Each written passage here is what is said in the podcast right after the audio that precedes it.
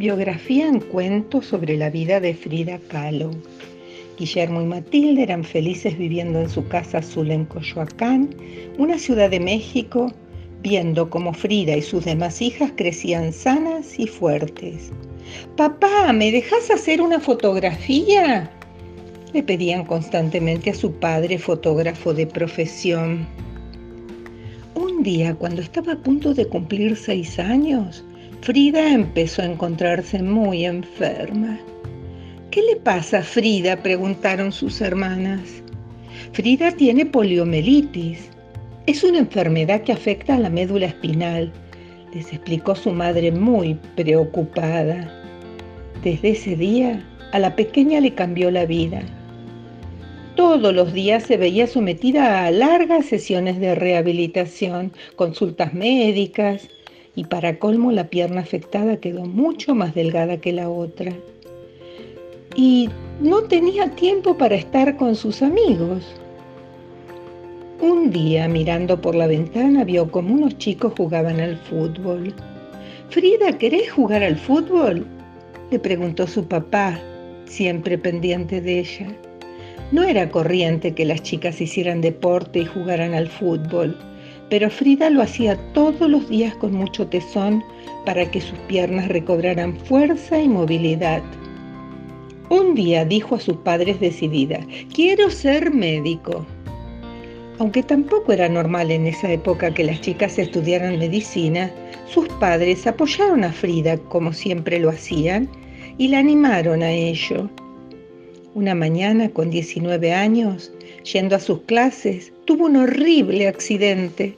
Un tranvía arrolló al autobús en el que viajaba.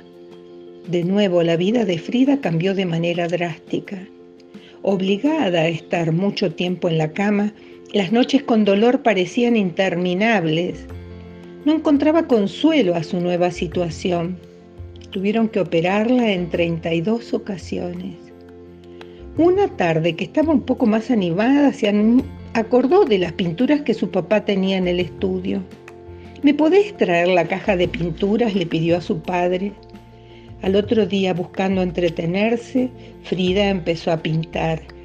Y resultó que en los pinceles, además del entretenimiento, encontró una manera de expresar todo el dolor que estaba sintiendo. Aunque su estado físico estaba muy deteriorado, con el tiempo y cuidados de sus padres, se fue recuperando.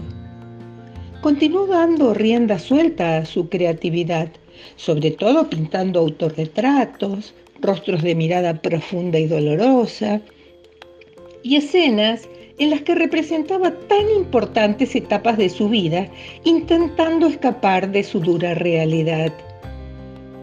Poco a poco fue reconocida en el mundo de la pintura conoció a Diego Rivera, artista muy famoso por sus murales.